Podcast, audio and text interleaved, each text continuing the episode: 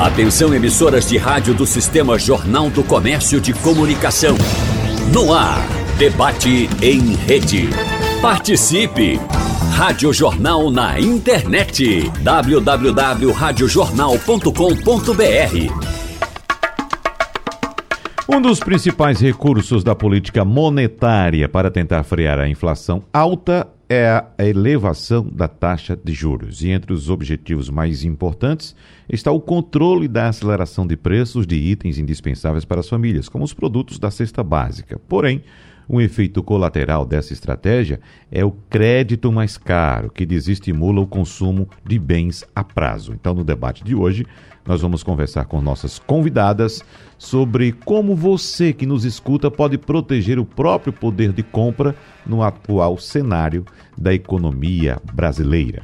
Por isso, nós agradecemos aqui a presença em nosso debate da doutora em Economia e professora da Universidade Federal Rural de Pernambuco, Sônia Fonseca, da professora adjunta e diretora do Departamento de Economia da Universidade Federal Rural de Pernambuco e vice-presidente do Conselho Regional de Economia de Pernambuco, Poema Souza, e também da economista doméstica, doutora em Serviço Social pela Universidade Federal de Pernambuco e professora do Departamento de Ciências do Consumo da Universidade Federal Rural de Pernambuco, Laurileide Barbosa. Doutora Laurileide, vamos começando nossa conversa por a senhora. Tudo bem? Bom dia, seja bem-vinda. Bom dia, Wagner Gomes e todos e todas que nos ouvem agora neste momento. Bom dia. Bom, eu é, pretendo começar essa conversa por a senhora também, porque a senhora é economista doméstica e neste momento a gente sabe muito bem o aperto que as famílias brasileiras estão passando para poder levar o pão de cada dia para a mesa e alimentar a família. Situação bastante difícil, doutora Laurileide, mas há uma expectativa de que, pelo menos neste mês de julho, devido evidentemente e principalmente ao, à redução no preço dos combustíveis, até tenhamos uma deflação agora neste mês. Mas e para o restante do período? O que é que a senhora pode dizer para quem nos escuta agora, doutora Laurileide? É um ano muito instável, né? Principalmente porque estamos no ano eleitoral. Então a gente vai nesse sobe, desce, né? Nessa gangorra até que isso seja definido. Uhum. Mas a perspectiva é de que se normalize, né? Nos meses de novembro, dezembro, talvez de janeiro. Mas a tendência realmente é as coisas eh, se ajustarem mas em algum momento também vão voltar a, a subir e desce novamente, né? Essa incerteza desse ano eleitoral é, está bem estável realmente. Uhum. E é um ano imprevisível, né? já que temos uma eleição que todos os analistas políticos apontam que não será uma eleição normal. Então, esses embates políticos também acabam afetando a economia, né, professora Laura Leite? Com certeza. É, a gente vê, por exemplo, algumas decisões governamentais ao longo do tempo e que aumentaram, por exemplo, o preço do, da gasolina, né? Atrelar a gasolina, né? A Petrobras atrelou a gasolina, o preço da gasolina ao dólar. E aí viu que ficou incontrolável, ficou impossível, né? Porque a gasolina está diretamente ligada a todos os bens de consumo, alimentos, a transporte, a, a, a condição de vida, né, do, do próprio brasileiro e brasileira. E aí se toma outra decisão, que é reduzir a, o imposto trazendo outras repercussões para os estados, né? Uhum. Então, é uma bola de neve, as decisões políticas elas são tomadas e que vai trazendo uma repercussão negativa. Aliado a tudo isso, a gente tem uma, uma dificuldade de planejamento urbano, planejamento ambiental, é, social, principalmente, né, com os cortes que vêm acontecendo ao longo do tempo. Uhum, é. Vamos abraçar também e receber com muita alegria a professora Sônia Fonseca, que é doutora em Economia e professora da Universidade Federal Rural de Pernambuco, porque a gente está comentando aqui, doutora Sônia, a dificuldade que as famílias brasileiras estão tendo neste ano para levar comida para suas casas por causa dos preços. E doutora Laurileide estava falando aqui a respeito do preço da gasolina, mas eu estou lembrando aqui que existe uma reclamação bem recente e em todo o país não é nem mais do preço da gasolina agora. O que o brasileiro está assustado é com o preço do leite, doutora Sônia. O leite, quase 10 reais, ou seja, a gente estava com a gasolina na faixa dos 7,40, 7,50, já caiu agora por causa da redução do ICMS, está na casa dos 6,30. Mas o leite continua nas alturas, doutora Sônia. E veja só a importância desse produto para a saúde e para a alimentação do brasileiro, principalmente daquelas famílias mais pobres, doutora Sônia. Bom dia, bom, bom dia. dia. a todos. Muito obrigada novamente pelo convite. Uma satisfação participar e estar com o debate de mulheres uhum. e mulheres da, da nossa Universidade Federal Rural de Pernambuco. Então, muito prazer em participar disso. É, a realidade é, da inflação, é, se você me permite, na verdade, vou resgatar uma última pergunta que a gente que, você, que, o senhor me fez na, no último debate. É, o que é que nos espera para 2023? Isso. É, e, e eu apontei que o que nos espera é inflação alta, taxa de juros também alta, né? E para as, as famílias pobres, isso tem um impacto muito maior, né? Primeiro que não tem uma estrutura de poupança já identificada, já criada, não tem esse hábito, né? Tem menos flexibilidade no orçamento. Alimentos, energia elétrica, eles comportam, ocupam um espaço muito grande no orçamento das famílias. E, e, essa concentração da inflação nesses itens é algo muito complicado de você desviar. Não tem como você não se alimentar, não tem como você não usar energia elétrica. Então, é complicado. Então, você fala da questão do leite, é, a gente tem que olhar a, a produção do leite precisa de insumos, né, insumos que também são importados, né, você tem, com a inflação alta, a taxa de juros elevada, você tem uma fuga de capital, né, essa fuga de capital implica na importação de insumos, né, a custos mais elevados, tem também a questão da safra, a gente tem que olhar é, é, o período de safra desse, de, desse alimento tão importante para a população brasileira. Mas a realidade é o leite está caro, mas não é só o leite, né? É, é, fui olhar, é, fui fazer uma pesquisa rápida. O prato feito do brasileiro aumentou nos últimos 12 meses até março em 23%. Quando a gente fala em prato feito, a gente está falando comida básica: arroz, uhum. feijão, uma proteína e alface e tomate, só isso. E esse aumento, para quem tem é, para quem está numa economia que tem registrado, apesar de melhorias no mercado de trabalho, mas com achatamento da renda, né, um aumento da informalidade, é, é trazer essa pessoa para condições cada vez piores. Né? Uhum. Deixa eu trazer aqui uma notícia do momento. A senhora doutora Sônia falou a respeito do, da previsão para 2023 e de fato é preocupante. Esse ano a gente tem uma notícia até positiva agora chegando, mas para 2023 é, é, preocupante porque essas medidas econômicas emergenciais que foram tomadas agora, nesse período pré-eleitoral, elas são válidas somente até 31 de dezembro. Então a dúvida que a gente tem é: virada do ano, 1 de janeiro de 2023, o que é que vai acontecer com a gente? Não é?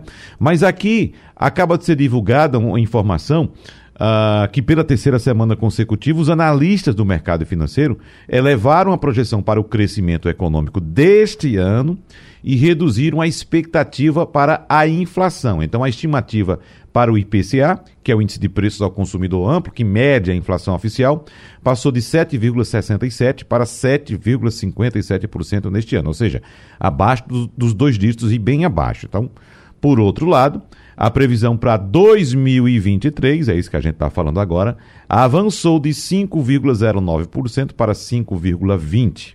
E essa foi a 15ª alta consecutiva. Lembrando, doutora Sônia, que essa ainda é uma projeção. A gente sabe que, como já estava comentando agora há pouco, esse mês de julho poderemos ter até uma deflação. Mas a preocupação, de fato, fica com 2023, doutora Sônia. Sim, sim. A gente fica com 2000, é, a preocupação vem justamente da política, né, que foi votada recentemente e que faz um desarranjo, ajuda, né, a desarranjar a, a política fiscal do país, com consequências muito graves, né? Então, se a gente for falar, a gente vai ter em 2023 juros na faixa de 13 a 14%, e quando uhum. você tem um aumento nos juros, isso afeta a inflação, você diz que a projeção caiu um pouco, né? Porque justamente quando você aumenta os juros, você está desestimulando as famílias a consumirem, você está desestimulando as, as empresas a investirem, então você está refreando, né, resfriando a economia, né? E as pessoas vão acabar resfriando também o seu consumo, diminuindo o consumo, e a inflação ela vai ceder não pelos meios, é, digamos assim, mais, mais, mais é, que seriam bons, de uhum. fato, né? Porque, assim, a gente sabe que quando a inflação é alta, ela impacta diretamente o poder de compra das famílias. E isso qualquer um pode fazer. Tem um cálculo muito simples que eu ensino para os meus alunos, que eu acho que a população deveria ter no bolso. Né? Basta você pegar a taxa de inflação e dividir por um mais a taxa de inflação, você sabe exatamente quando você tem de perda de poder de compra. Então, para a gente ter em, mente, peguei a inflação acumulada nos últimos 12 meses, que está em 11,89%. Olha, olha a dificuldade das famílias para colocar comida em casa. Uhum. Né? Fiz essa esse cálculo rápido e a, a, perda de poder de compra é na faixa de 10,63%, ou seja, as pessoas vão adquirir 10,63% de bens e serviços que costumavam adquirir antes, né? E a gente tem um retrato disso. É, há dias eu vi uma notícia tão bonitinha que a gente está comemorando 28 anos do Plano Real, né? É, aí a, a, o folder de chamativo é 100 reais. Hoje, 100 reais vale 13 reais. Nada mais representativo do que, do que isso para mostrar a perda de poder de compra das famílias e o sofrimento das famílias mais pobres. Além da conta, professora Laurileide, tem uma simbologia também que é bem mais, mais fácil de ser feita. Como bem disse a doutora Sônia agora, você pega aqui aquela nota de 100 reais e você diz, pronto, ganhei 100 reais. Eu ganho 100 reais. Os 100 reais são os mesmos, mas os produtos não, são, não têm mais o mesmo preço. Não é isso? Então eu não compro com 100 reais hoje o que eu comprava há um ano atrás, professora Laure Leite. Com certeza. Primeiro eu quero parabenizar aqui a professora doutora Sônia Fonseca, né? Aqui nós temos representação da nossa Ruralinda, Universidade Federal Rural de Pernambuco, mulheres nesse debate. A produção está de parabéns por esse convite. Acho que Wagner Gomes ele tem essa preocupação de trazer especialistas, mas acho que por trazer mulheres para esse debate ele é bem importante, porque na hora que a situação fica crítica, quem suporta, quem amortece a, a situação da família normalmente são as mulheres. Uhum. E as famílias hoje, a maioria, elas são chefiadas por mulheres. Exato. Mulheres em situação no trabalho precarizado, que assumem os filhos, que tem que se virar nos 30 para dar conta de tudo. Uhum. Então, é, só para a gente pensar um pouco, o Brasil ele tem uma, uma união de uma combinação explosiva. Ele tem um, uma renda achatada, como bem falou a professora Sônia Fonseca, né? hoje é em torno de R$ 1.212 o salário mínimo. O DIEESE diz que deveria ser 6 mil, pouco mais de 6.500 reais, só para a gente entender esse déficit. Só esse fato já coloca a situação das famílias em vulnerabilidade mesmo com todo o, o incentivo de pagar um pouco mais do auxílio social, que está sendo fácil aí, é, de liberar o 13 terceiro para os aposentados, ou de a questão do FGTS, de liberar, mesmo com essas pequenas decisões, mas isso não traz essa diferença gritante que existe entre o salário mínimo hoje como é deveria ser. E para finalizar, a cesta básica hoje, né, na verdade em junho, porque o mês de julho ainda não fechou, ela gira em torno de 612 reais. Se eu tenho um salário de 1.200 e uma cesta básica de 612, eu tiro aí a parte da Previdência, que é cerca de 7%, eu tenho 70%, cerca de 70% comprometido só com alimentos. Então, a situação deveria ser educação para o consumo dentro das escolas, dentro das organizações, eh, a longo prazo, desde a educação infantil até o ensino superior, para que as pessoas soubessem viver, soubessem ter melhores condições dentro de uma sociedade de consumo. Hum. É, e esse ponto é importante, professora Sônia, também, porque nós estamos falando aqui de alimentos. Porque quando eu citei agora há pouco é, a questão da taxa de juros, né, que sobe e que freia o consumo, a taxa de juros ela a, atinge basicamente ou principalmente quem busca crédito, né? E a gente está falando da base da população que não está preocupada em comprar um carro novo agora, nem comprar uma geladeira a prazo, é isso? Está preocupado em levar comida para casa. Né? Então, a, a situação é de fato delicada, principalmente quando a gente tem acesso, por exemplo, os dados do IBGE apontam que mais, pouco mais da metade do povo brasileiro, das famílias, tem uma renda mensal de 420 reais por mês. Me permite, inclusive, a redundância. Eu falei renda mensal é para enfatizar mesmo. Imagine o que é você que nos escuta agora, tem condições de sentar com três, quatro amigos e pagar num almoço corriqueiro do dia a dia valor de 400 reais. Imagine o que é uma família que tem somente esses 400 reais para alimentar os filhos durante um mês inteiro, professora Sônia. É, é realmente uma situação é, complicada, né? E essa situação não é de hoje, né? A gente a gente estava no processo de tentativa de saída da crise, aí chegou a pandemia, deixou a situação ainda muito mais difícil. Eu fui pegar outros dados de endividamento. As famílias brasileiras, 77,3% estão endividadas. Então imagina, o orçamento que já estava comprometido e agora agora é, ficou muito mais, porque as pessoas agora precisam comer, pagar para comer. E tá difícil pagar para comer. Então, ó, de 33,4% dos consumidores que tiveram contas atrasadas, em junho, é, 33,4% são de pessoas que concluíram até segundo grau. Então, isso remete de novo à questão da desigualdade social no país.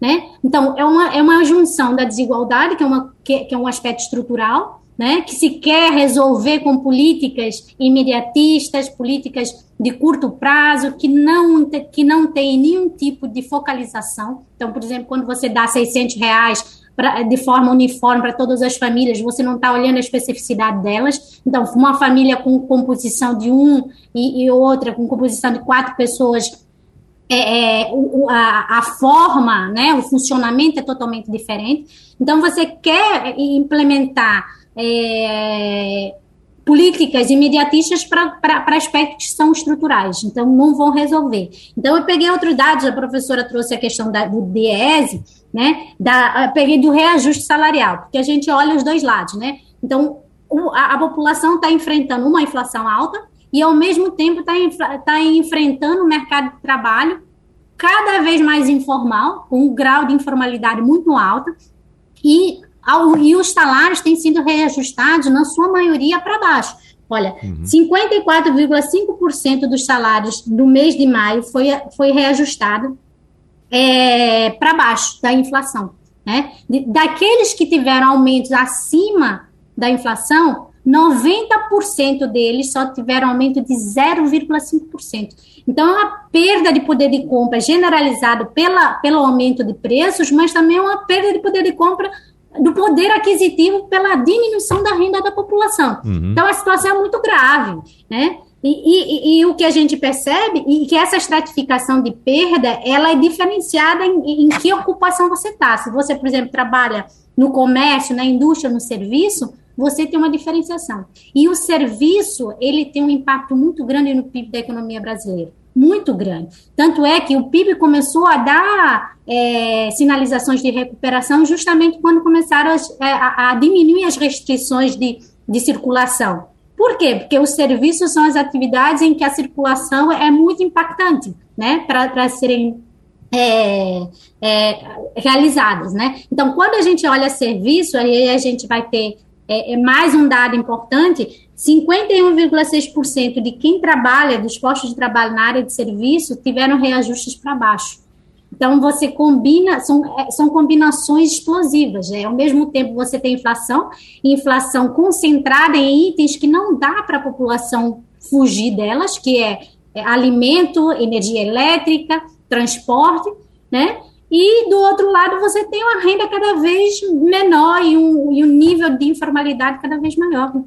Pronto, nosso time está completo agora porque a professora Poema Souza chegou também, né? A professora Laurileide citou a importância da presença feminina nesse debate, de fato foi intencional, porque nós sabemos, temos consciência da importância da mulher na, na, na, na, condução dos lares e das famílias brasileiras, mas nós temos aqui três cientistas, três mulheres que estudam, né, são doutoras no assunto, conhecem muito bem o que estão falando. Então, a mulher não só, não só saiu é, da fila do supermercado, mas também foi para a universidade buscar capacitação para entender e para ajudar outras famílias, como as senhoras professoras fazem muito bem. Então, professora Poema, seja bem-vinda também ao nosso debate. E a gente está falando aqui dessa que pode ser considerada, inclusive, uma tempestade perfeita, né? Porque nós temos inflação e o consequente aumento do preço dos produtos, nós temos diminuição da renda e redução de salários, e não é somente o dinheiro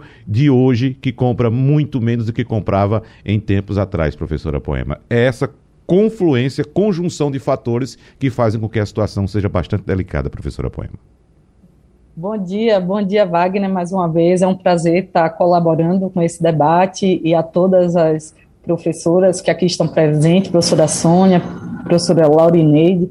E peço desculpas, pessoal, eu tive um problema aqui técnico que demandou alguns minutos. Estou na universidade e caiu aqui a parte da rede de internet. Então, mas bora lá. Wagner, infelizmente, né, você ressaltou aí alguns, alguns é, aspectos que nos conduzem a essa tempestade. Na verdade, eu acho que tempestade nunca é perfeita, né? Uhum. O bom é quando a gente tem um dia ensolarado, bem bonito, e infelizmente nossa economia brasileira está com aquele processo denominado estagflação, né? estagnação econômica e aumento generalizado de preços, como a professora Sônia mencionou agora há pouco, é, em itens né, que a gente percebe que os trabalhadores, a população em geral, não conseguem abrir mão.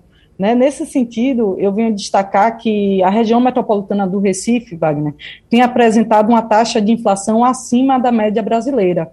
Então, nossa população, que já é caracterizada por possuir uma renda abaixo da média nacional, ela também está enfrentando esse aumento de preços acima da média do país. Para você ter uma ideia, não sei se já foi mencionado, mas a inflação de junho, medida pelo IPCA, né, divulgada pelo IBGE recentemente, constatou que no Brasil houve um aumento de 0,67%, que foi a última taxa de inflação divulgada, enquanto que no Recife essa taxa né, na região metropolitana foi 1,13%. Isso significa quase o dobro, Wagner. Então, a gente está numa região que recebe, em média, quase a metade da renda nacional, mas que os preços estão numa velocidade aí quase o dobro, né, um pouco menos do dobro. Uhum. É, é um momento muito crítico, né, o governo vinha aprovando aí essa PEC dos auxílios, é, com a tentativa aí de injetar recursos na economia, mas a gente sabe que esses efeitos, eles têm um caráter um pouco populista e também são de curtíssimo prazo. É? Então, acho que a gente é, deve conduzir é, algumas ações no sentido de melhorar a vida do trabalhador e incentivar o setor produtivo, né, Wagner? Eu acho que o tema do debate de hoje é a inflação, taxa de juros. Uhum. Então, é, é meio contraditório, porque de um lado o governo está injetando dinheiro na economia e do outro a taxa de juros está aí batendo no teto. É, os empresários que precisam pedir empréstimos para aumentarem sua capacidade produtiva estão numa situação bem complicada, porque essas taxas requerem é, é, empreendimentos com retornos cada vez maiores, né? É. Então, é, é contraditória essa ação do governo, é um, eu tenho uma crítica bastante contundente em relação a isso. Uhum. Lembrando... É, complementando o que a professora Poema, se me permite, é justamente o que, eu, é, o que eu falava, né? De um lado você tem uma política de colocar dinheiro no mercado, significa empurrar o carro numa direção, aumentar a inflação, no outro lado, você tem o Banco Central tentando regular isso através do aumento da taxa de juros. E o resultado disso é recessão, não tem jeito. Né? E a recessão num ambiente é, que pode ficar pior. Por quê? Porque a gente depende muito do, da economia externa e o mercado externo está complicado. Né? Quando você tem projeções de recessão no mercado externo, projeção de alta de juros nesses mercados, que você tem e, e, quando a, ta a, taxa de juros nesses mercados se eleva, você tem uma fuga de capitais para esses mercados. Então, a questão do crédito Wagner que você falava fica muito mais difícil para os empresários, fica muito mais difícil para a economia brasileira conseguir crédito, a, mesmo aumentando a taxa de juros. Estou lembrando aqui que a professora Poema apontou o problema que o governo acaba de causar também para o setor produtivo com o aumento da taxa de juros. E eu tenho outra informação aqui essa, no caso, diz respeito ao mercado global, mas que, evidentemente, como não estamos isolados, não estamos em aldeia, nós sofremos as consequências também do mercado global. E essa é bastante interessante, porque o que está acontecendo hoje em todo o mundo é uma lotação de estoques. Os estoques estão lotados. Então, o que é que está explicando esse estoque lotado? Primeiro, um trauma da Covid. A gente sabe muito bem que a China adotou uma política de tolerância zero à Covid e, e Uh, a gente sabe que quando acontece algum caso na China, a China simplesmente fecha tudo, fecha tudo e para. Então as empresas ficaram com receio de que haja um desabastecimento e passaram a fazer estoques de vários produtos, né? aumentaram seus estoques também com uma previsão de alta do consumo. Mas acontece que houve o desincentivo, como está acontecendo aqui no Brasil, um aumento da taxa de juros. Então, como há um aumento da taxa de juros, acaba havendo uma redução de consumo também. Então, os estoques que foram reforçados e estão ah, sendo alimentados ainda hoje acabam ficando lá empatados, ou empacados, melhor dizendo, porque não está havendo o consumo. E eu queria saber da professora Poema, aliás, da professora Sônia, de que forma o que está acontecendo hoje no Globo pode impactar o nosso mercadinho aqui na esquina, professora Sônia impacta por, por, tudo que a gente produz. Você falou da China. Uhum. É, a China ela é exportadora, ela abastece o mercado. Né? A China ela barateia o mundo, né? ela, ela permite que os produtos e insumos cheguem mais, mais baratos para todos. Então, mesmo que aconteça na Ucrânia, o que, que a gente tem a ver com a guerra na Ucrânia? O que, que é a guerra na Ucrânia? O que, que é o problema na Rússia é, tem a ver com a gente? O mundo é interligado, né? O que acontece lá acaba acontecendo aqui, porque nós não somos autossuficientes na produção de todos os bens, né? Então a gente usa a nossa vantagem comparativa para produzir alguns e adquire esses bens de outros, né? Então é a realidade. E, e você fala que a taxa de juros realmente vai impactar, apesar deles terem estoques, mas não é só isso, tem o outro lado, o lado da demanda, né? A, a uhum. informalidade, por exemplo, ela acaba impactando é, na regularidade da renda das famílias, né? Fica muito mais difícil as famílias fazerem, por exemplo, um planejamento orçamentário é, tendo uma renda que vem de um, de um, trabalho informal, né? Porque a inconstância acaba impactando e, e essas famílias, né? É, então, é uma situação crítica, né? De um lado, mesmo que as, que as empresas elas tentem se proteger, né? Adquirindo os insumos, e, e, mesmo fazendo isso, ainda há falta de insumos, né? Você vê que a rede de abastecimento de insumos mundial ainda não conseguiu retomar, é, voltar aos níveis antes da pandemia, né? Uhum. Que isso também é um outro problema, né? Que impacta, você vê o crescimento da China do, do, no último trimestre é, é, é, praticamente zero. E China é o locomotor do mundo, é, é o que faz a economia. Assim, quando a China vai bem, o mundo vai bem. Quando a China vai mal, o mundo vai mal. A nossa realidade aqui é bastante preocupante, professora Laurileide. Observe que em outras épocas, algumas empresas, lojas do comércio, faziam doação de ossos para as pessoas, né? As pessoas chegavam lá, tinha doação de ossos. Não, tem um ossinho aqui uh, da carne que a gente tratou, fazia doação. Esses ossos passaram a ser vendidos vendido, as empresas estão vendendo osso. Semana passada eu trouxe informação aqui apontando que alguns mercados de periferia estão vendendo espécie de resto de comida. Por exemplo, aquele queijo que era tratado, o restinho coloca lá na bandejinha e vende, né? Feijão partido. Feijão a gente sabe que feijão de primeira qualidade é aquele feijãozinho que vem inteiro, o grão vem inteiro, não é isso? E agora o feijãozinho partido, ou seja, a bandinha do feijão uh, uh, produtos que são vendidos uh, em embalagens menores. O preço aumenta, então o que é que o mercado faz? Reduz o tamanho da embalagem. Quem não presta muita atenção acaba levando um produto pensando que está pagando o mesmo preço, mas não, está levando menos menos produto para casa, pagando o que ele imagina ser o mesmo preço da semana anterior. Esse é um retrato bastante preocupante que temos, né, professora Laurileide? Ah, com certeza. Infelizmente, a gente passa por situações é, absurdas. Eu vou trazer mais um exemplo uhum. dentre esses que você colocou, né? Por exemplo, o leite, ele está custando em torno de oito, nove reais o leite integral. Mas a gente tem compostos lácteos Isso. que você compra pensando que é leite, uhum. né? E está levando o resto do resto do resto do soro do leite e está praticamente o mesmo preço. E caro, então, professora. A... Pois não? E caro. Caro, sim, né? É, você tem a redução da embalagem do quantitativo, o, a manutenção ou o aumento do preço, e isso é uma forma de burlar a, a, a, a população. Porque a gente normalmente não tem uma formação para o consumo, a gente não tem esse esse detalhe, essa, essa instrução, essa, esse conhecimento para poder identificar, nossa, o que é composto lácteo, o que é leite integral, o que, esse alimento ele está mais barato, mas qual é a composição dele? O que é que isso vai trazer para a minha saúde? Então, ao longo do tempo, as empresas vêm, a maioria, né, não são todas, ainda temos empresas sérias que prezam pela, pelo meio ambiente, pela saúde, pela, pela informação, né, garantindo os direitos dos consumidores, mas infelizmente a grande maioria está nessa prática perversa é, de burlar é, o conhecimento que é ínfimo do consumidor. Uhum. Eu queria trazer mais uma informação que o Brasil ele ocupa o 13º lugar no ranking dos países mais ricos do mundo. Então a gente tem riqueza, a gente tem recurso.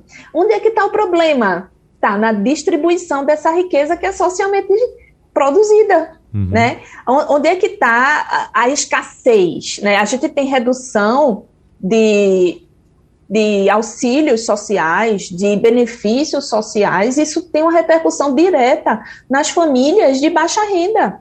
Então, é, a gente precisa realmente fazer um grande debate estruturante dentro do Brasil. A gente vai passar por isso agora. Eu acho que a gente tem que pensar em políticas que tragam benefícios sociais da educação, da saúde, da previdência, que a gente está, ao longo dos últimos anos, sofrendo demais com a situação que as famílias se encontram. Hum. Professora Poema, a professora Laurileide citou agora há pouco a importância da educação financeira e eu lembro muito bem que eu estava vendo uma reportagem há alguns anos atrás, quando a situação era totalmente diferente dessa, quando ainda tinha um dinheirinho na mão do trabalhador brasileiro, de uma senhora mostrando o personagem principal dessa reportagem, era uma senhora com três filhos, ela mãe solteira com três filhos e ela recebia um salário mínimo. Então quando ela recebia o dinheiro dela, ela fazia as compras para levar a comida para casa e saía assim, anotando os preços, mercado por mercado, mercadinho por mercadinho, e comprando cada item, cada mercado com, de acordo com o mais barato, né? Então comprava um produto em um mercado, saía, comprava outro produto em outro mercado e saía assim, economizando centavo por centavo. Então, a, a reportagem mostrava essa senhora como um exemplo de boa gestão do pouco recurso que tinha, um salário mínimo, e ainda sobrava, mesmo alimentando três filhos em casa, final do mês ainda sobrava alguma coisinha para ela poupar. Não é? Agora, o problema é o seguinte: é todo esse cenário que nós citamos aqui, professora Poema, em que as pessoas estão vivendo numa situação de emergência. Então, como cuidar, como esticar esse dinheiro diante desse cenário? Existe alguma solução, professora Poema? É, Wagner, infelizmente não existe mágica, não é? Uhum. Então, é, para a vida real, a gente se depara com esse cenário né, de preços altos. Como a professora Laurileide falou, é, a qualidade dos produtos também, né? Estão tentando baratear, é, mesmo assim comprometendo bastante a qualidade dos produtos. E isso é uma coisa muito ruim, porque no futuro isso vai ter impactos sobre a saúde. Então, a gente está economizando agora para no futuro ter gastos com saúde. Não é? Esses compostos lácteos que foram citados aqui, né, como forma de é, adquirir produtos de origem né, animal, mas a um preço mais barato, vamos dizer assim, isso tem efeitos adversos sobre a saúde. Então, a uhum. população está se virando agora né, do jeito que tem que ser feito. Infelizmente, não dá para dizer assim, ó, quem ganha um salário mínimo e, e, sustenta uma família, vocês têm que economizar, tem que fazer uma poupança. Isso é ilusório, sabe, Wagner? Uhum. Eu não vou dizer uma coisa dessa aqui, porque é até burlar da situação dos brasileiros, sabe? Uhum. Quem tem uma família que precisa sustentar as pessoas sabe esse sacrifício, essas pessoas já fazem essas pesquisas. Hoje em dia, nós temos aplicativos que indicam os lugares mais baratos, e essas pessoas têm grupos de WhatsApp de, de, colegas, familiares, que elas compartilham informações. Então, muitas vezes, uma família observa um determinado produto, ah, tal supermercado tem esse produto mais barato. Ela avisa para seus familiares e todo mundo meio que vai aquela corrida ao supermercado, entende? Para tentar se beneficiar de alguma coisa daquela promoção, daquele preço mais baixo. Então, Wagner, eu acho assim que eh, nossos trabalhadores brasileiros, as famílias brasileiras, eles têm tido muita criatividade, na verdade, para superar esse momento tão difícil, porque você pagar muitas vezes até um aluguel, né? A gente esquece de dizer isso. A família ganha um salário mínimo, muitas vezes ela paga um aluguel, ela tem que pagar todas as contas fixas da casa, como energia, né, água, e aí algumas até internet, né, tem acesso também. Fora isso, tem que pagar alimentação, alguns cuidados de saúde. Então, não é fácil. É, essa busca por preços mais baixos, isso, é, a lei do consumidor fala isso, né? A gente é, faz isso de alguma forma. Obviamente, quem tem um custo de oportunidade maior de ficar fazendo essa pesquisa acaba se rendendo ao primeiro supermercado. Uhum. Né? Como muitos de nós que a gente tem uma vida corrida e a gente vai no supermercado e fala, nossa, está caro, mas não dá para a gente sair de um canto para outro, porque o custo da gente fazer isso, em termos de oportunidade de trabalho que a gente está deixando de fazer, é muito alto. Mas para aquelas famílias que têm um número maior né, de, de, de, participantes ali, eles conseguem se distribuir, aí um compra em um lugar mais barato, o outro vai no outro, e assim a família brasileira está tentando superar esse momento difícil, depois de né, dois anos aí de pandemia e a gente ainda sentindo esses reflexos na vida, no nosso dia a dia. E vamos lembrar também. Agnes, se me pois permite, não. sobre essa pergunta, complementar a resposta da professora Poema, uhum.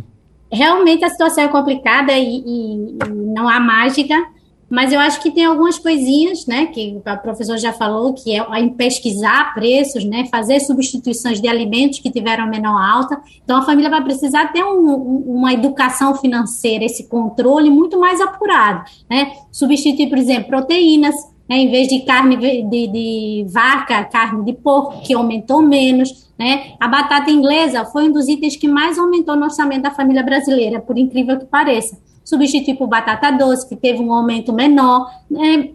No caso de hortaliças e verduras, é, é mais complicado, porque é, são itens que subiram bastante, né? E priorizar alimentos da estação, né? E tentar priorizar esses alimentos para diminuir, né? Se você almoça em casa, né? Se você faz suas refeições em casa. Se você faz as refeições fora, eu acho que é, procurar aqueles programas de fidelidade, é, é, no seu trabalho, é, tentar de alguma forma ter alguma relação de, de convênio empresa e, e restaurantes para baixar os preços, né? Conhecer melhor a região para poder comparar, né? A região onde você trabalha, né? Ajuda muito nisso e consultar sempre o garçom, né? Para os pratos mais mais baratos do uhum. dia, é uma é. forma de você tentar economizar, porque tanto dentro quanto é, tanto almoçar fora quanto almoçar dentro de casa está caro. E por incrível que pareça, almoçar dentro de casa está mais caro que almoçar fora. Que coisa. Então né? a, a, situação é muito complicada. Uhum, pois é. Agora, doutora Laurileide, temos também uma questão social aí, uh, claro, que vem a reboque dessa queda na qualidade nutricional das pessoas. Né? Se a gente está comendo, é, é, digamos assim, resto, né? O que sobra, a gente tem também uma perda nutricional. E a gente está falando aqui ainda de, daquele trabalhador que ainda tem um dinheirinho para esticar um pouquinho para comprar uma coisa ou outra. E aquele que não tem dinheiro de jeito nenhum? A gente sabe, o Brasil voltou ao mapa da fome, né? Nós retrocedemos uma década no mapa da fome, no mapa da fome e temos um problema social bastante grave também pelos próximos anos, professora Laura Leite. É, Toda essa conjuntura em que nós estamos vivendo hoje são decisões que foram tomadas. Eu vou dar um exemplo, né, na questão da saúde. A vacina demorou para ser amplamente disponibilizada aqui no Brasil. E isso traz repercussões econômicas, porque a gente demorou para poder abrir, né? E além disso, né, a gente tem a, a situação da própria doença das famílias. Isso traz reper, repercussões ao longo do tempo. Então, a situação de miserabilidade, eu posso considerar assim, né? Uma família que vai comprar o osso, que vai ter acesso ao osso, é, são decisões que foram tomadas né, ao longo dos últimos dois anos.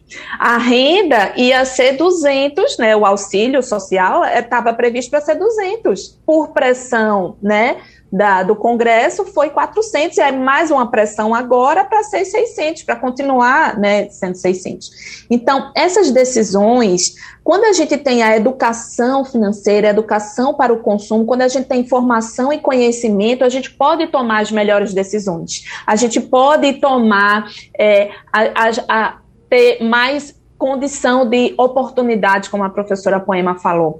Essa decisão que a professora Sônia ressalta bastante, de poder decidir, por exemplo, o alimento. O pãozinho francês aumentou o valor, né? Até minha família, nossa, o pão francês está um absurdo.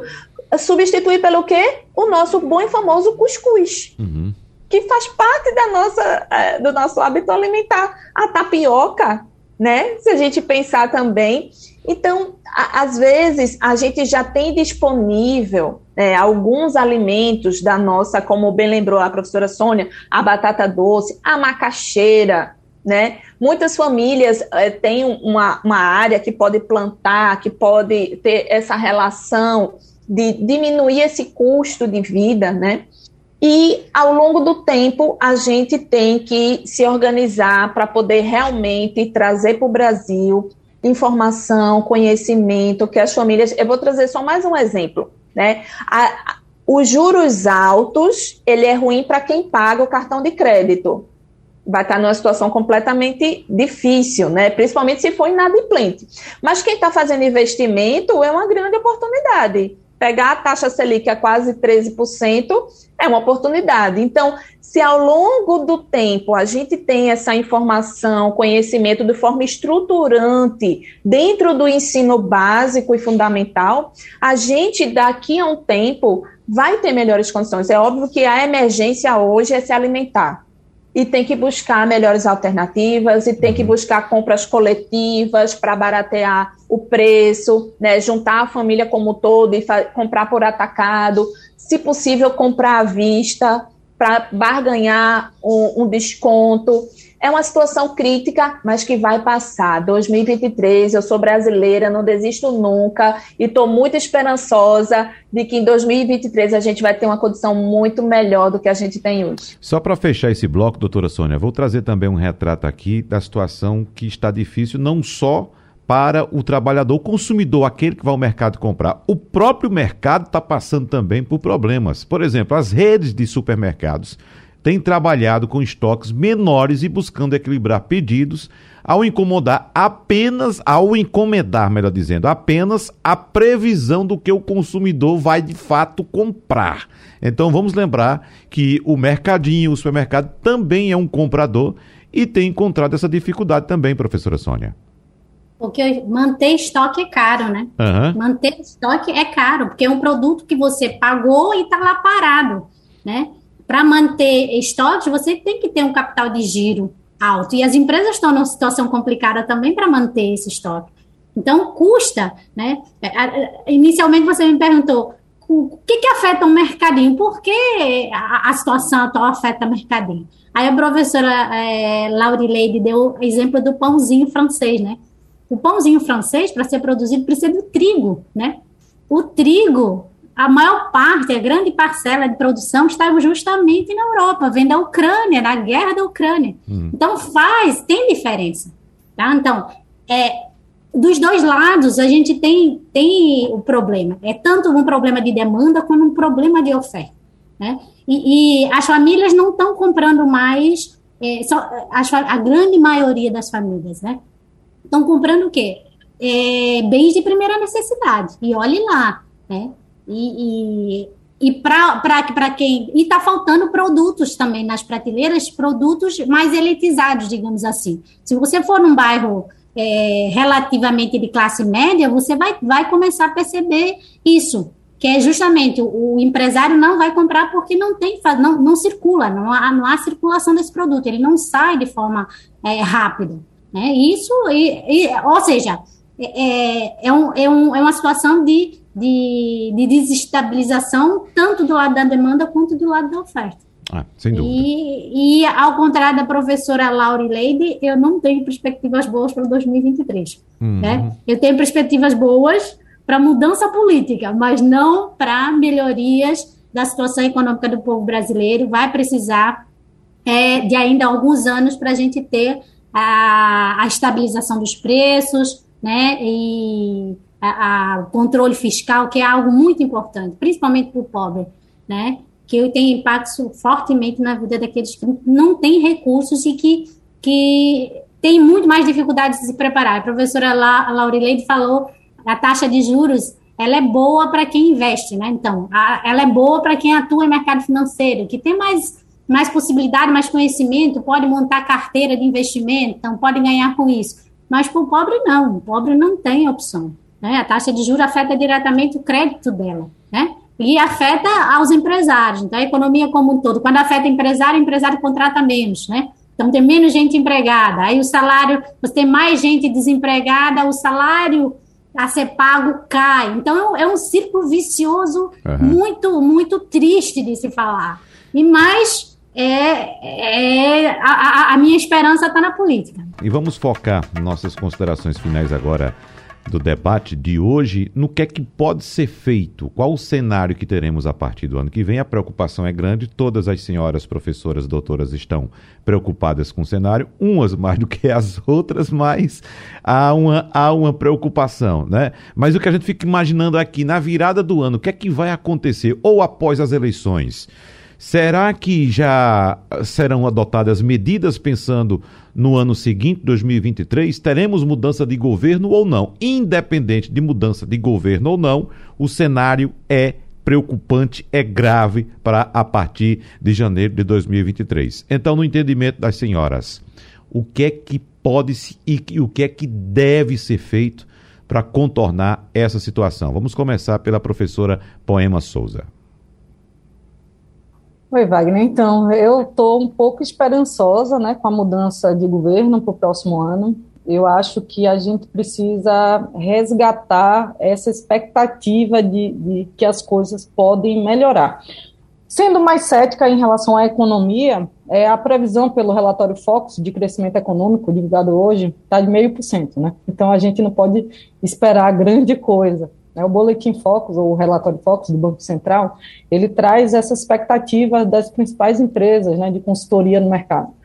E aí a gente já sabe também que a inflação vai ter uma tendência de queda né, para o próximo ano, porém ela vai ficar um pouco acima dos 5%, que é o limite superior do, da, do, do Comitê de Política Monetária, né, do Copom, que ele fixa. Né? Então, a expectativa é que o ano que vem a inflação ela caia, e é, mas ela vai ficar estourando ainda o teto, né, previsto pelos pelo Copom. Uhum. Então, Wagner, eu acho que o ano que vem a gente pode ter uma perspectiva de que um novo trabalho vai começar a ser feito, sabe? Eu acho que as pessoas precisam voltar a ter confiança, porque confiança na economia é tudo. Num momento de instabilidade, não adianta. Você pode fazer a medida que for, ela anula o efeito da política. Então, eu acho que a partir do momento que um novo governo, talvez, começar a dialogar com os agentes econômicos, com os empresários, com os trabalhadores, mostrar uma perspectiva de médio e longo prazo, talvez as coisas melhores. Então, também compartilhando aí, eu acho que pior do que está, eu não acredito que a gente fica, não. Eu acho que a uhum. gente vai melhorar. Agora, professor. É assim que eu tenho uma esperança, né, velho? Brasileira tem uhum. que ter, né? É.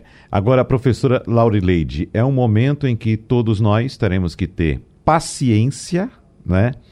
Para aguardar o que é que o, o governo vai é, adotar como política econômica para a partir do próximo ano, independente de quem assuma, a situação é essa, não estou citando aqui A ou B, independente de quem assuma, a situação é essa e é grave.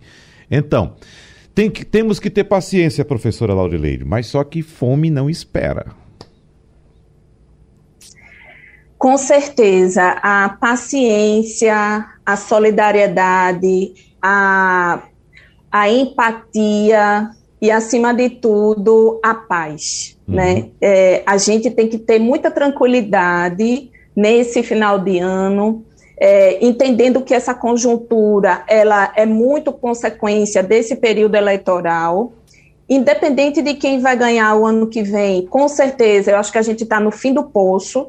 Acho que daqui para baixo não, não, não tem mais como é, o Brasil é, suportar tamanha desigualdade social, tamanha é, vulnerabilidade e miserabilidade que a população está vivenciando.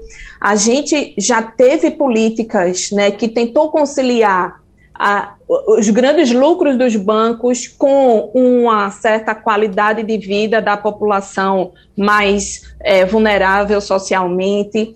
E eu acho que agora está na hora da gente entender que essas decisões que foram tomadas até dezembro, elas são suficientes, e a partir de janeiro, a gente entender que o Brasil pode escrever uma outra história, pode trazer uma outra perspectiva. Não vai ser automático, não vai ser do dia para a noite, é a longo prazo, né? São, são quatro anos para a gente reconstruir, reorganizar, re, re, re, re, repor tudo que a gente vem perdendo ao longo dos últimos anos.